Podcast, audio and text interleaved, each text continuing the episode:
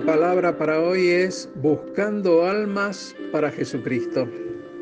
El Señor Jesús nos envió a buscar almas y lo hizo a través de la Gran Comisión. En Mateo 28, 19 nos dejó expresado, por tanto, id y haced discípulos a todas las naciones. Pero también nos dijo que en los tiempos del fin el pueblo de Dios iba a ser odiado por todas las naciones y que iba a enfrentar una violenta persecución. Y aunque Jesús advertía sobre estas cosas, también hizo una profecía mucho más optimista acerca de nosotros, su pueblo, y dijo que a pesar del hecho de que seremos una minoría no muy popular, lograremos llevar adelante lo siguiente que está en Mateo 24, 14, que dice así, y será predicado este Evangelio del reino en todo el mundo para testimonio a todas las naciones y entonces vendrá el fin. Esta, como muchas otras profecías, no se tratan de un evento futuro específico, sino más bien se trata de un esfuerzo continuo que ha de ser llevado a cabo durante mucho tiempo. De hecho, ha llegado desde los tiempos de Jesús hasta nuestros días y de cierto modo, esta profecía también es una misión para nosotros los cristianos. Jesús le estaba diciendo a su pueblo de hace dos mil años atrás, y nos dice a nosotros hoy, que Él nos ha encomendado hacer una declaración pública de estas cosas, es decir, predicar su palabra. Y Él dijo que esto iba a suceder. Jesucristo quería que esta profecía impulsara y motivara a un grupo relativamente pequeño y débil de personas a hacer algo grande, algo verdaderamente extraordinario. Con la gran comisión, Jesús nos insta a que vayamos y prediquemos el Evangelio a toda criatura. Y si bien nosotros sabemos que una de las señales de antes del fin que menciona Mateo 24:14 es precisamente que el Evangelio sea conocido en todo el mundo, también debemos tener claro que aunque este cumplimiento sea notorio, no necesariamente es una señal de que el retorno de Cristo sea inminente. Aunque nosotros creemos que esa segunda venida no tardará demasiado. Hoy la tarea de evangelización está a cargo nuestra, es decir, la Iglesia de Cristo, y nosotros tratamos por todos los medios de acercar las armas a que se entreguen a Jesús y que lo reconozcan como Señor y Salvador.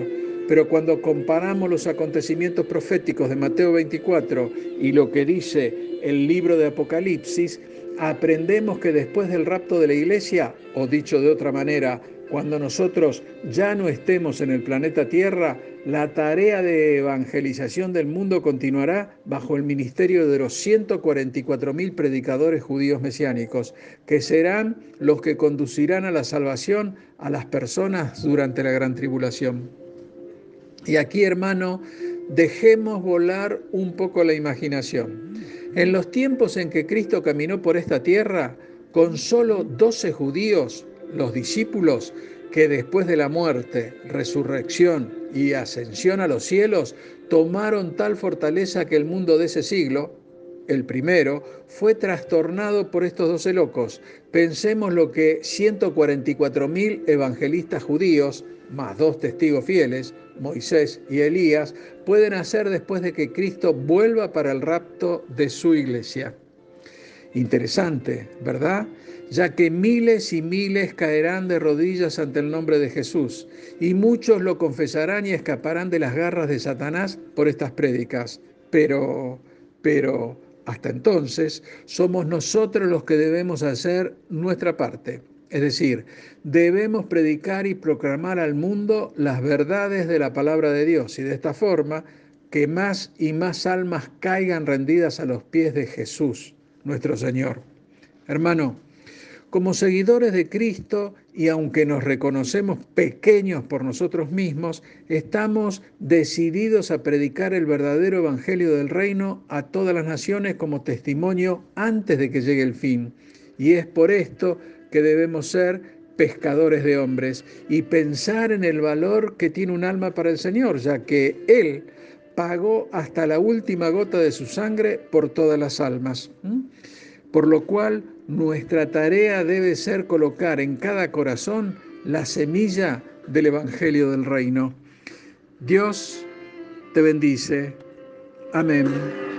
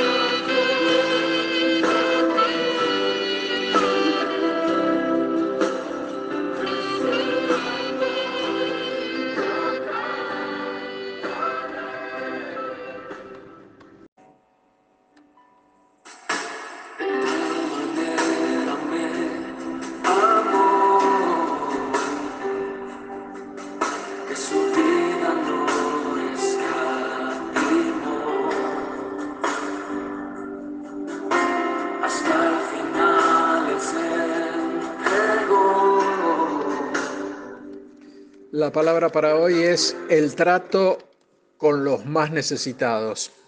Nosotros, como seres humanos que somos, tenemos un íntimo deseo y es el de hacernos valer y de ser posible queremos recibir honra. Y este impulso suele ser tan grande que siempre y cuando recibamos lo que queremos, recién ahí estaremos en condiciones de brindar nuestra amistad o nuestro afecto. Normalmente son los que están del otro lado los que sufren todos estos improperios y ellos, los indefensos y los necesitados, son los que están sometidos a este grado de presión.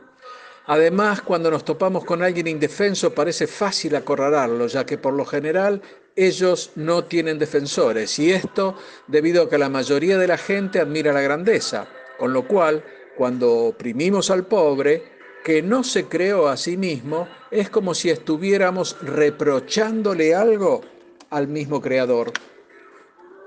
Con esto en mente, vayamos a lo que el rey Salomón dejó plasmado en Proverbios 14:31, que dice así, el que oprime al pobre afrenta hace a su hacedor, mas el que tiene misericordia del pobre lo honra. La historia reciente nos cuenta que un incendio destruyó la Catedral de Notre Dame en París y a las pocas horas algo así como mil millones de dólares se habían prometido para restaurar el edificio.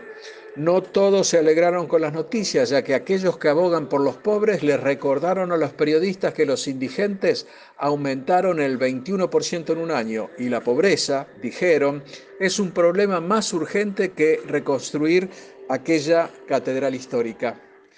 Puede haber dos lados en ese debate. Muchos vieron con horror cómo la catedral se incendiaba debido a su belleza y significación histórica, pero atender al pobre es una misión urgente también de la Iglesia. Hermano, deberíamos tomar el ejemplo del apóstol Pablo que en 2 de Corintios 7:2 dice, "A nadie hemos agraviado, a nadie hemos corrompido, a nadie hemos engañado. Y aquí vemos que el apóstol anduvo en temor con el fin de no ofender a nadie por quien Jesús haya entregado su bendita sangre. Y en 1 de Corintios 12:23 el apóstol Pablo nos da más muestras de su temor reverente ante el Señor cuando dice, y a aquellos del cuerpo que nos parecen menos dignos, a estos vestimos más dignamente, y los que en nosotros son menos decorosos, se tratan con más decoro. En Job 36.5 se nos dice, He aquí que Dios es grande, pero no desestima a nadie, es poderoso en fuerza y sabiduría. Y hermano, ¿quién puede compararse con Dios?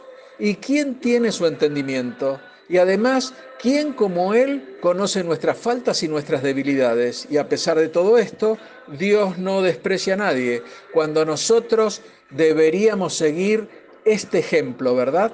Hermano, la palabra dice que nosotros tenemos la mente de Cristo. Estaría bueno que dejemos este sentir se apodere de nosotros y humildemente estimemos a todos como superiores a nosotros mismos y así podremos ayudar y bendecir a la gente.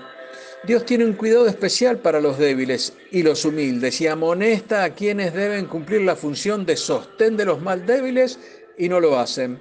En Ezequiel 34, 3 y 4 dice, hay de los pastores de Israel que se apacientan a sí mismos. ¿No apacientan los pastores los rebaños?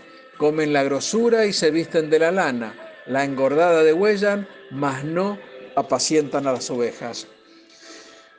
Y en el Señor deja plasmado esto también en Ezequiel 34, 15 yo apacentaré mis ovejas y yo les daré aprisco, dice Jehová el Señor. La ley mosaica daba instrucciones para atender al que sufre hambre. Proverbios está lleno de amonestaciones en cuanto a ayudar a los menos afortunados.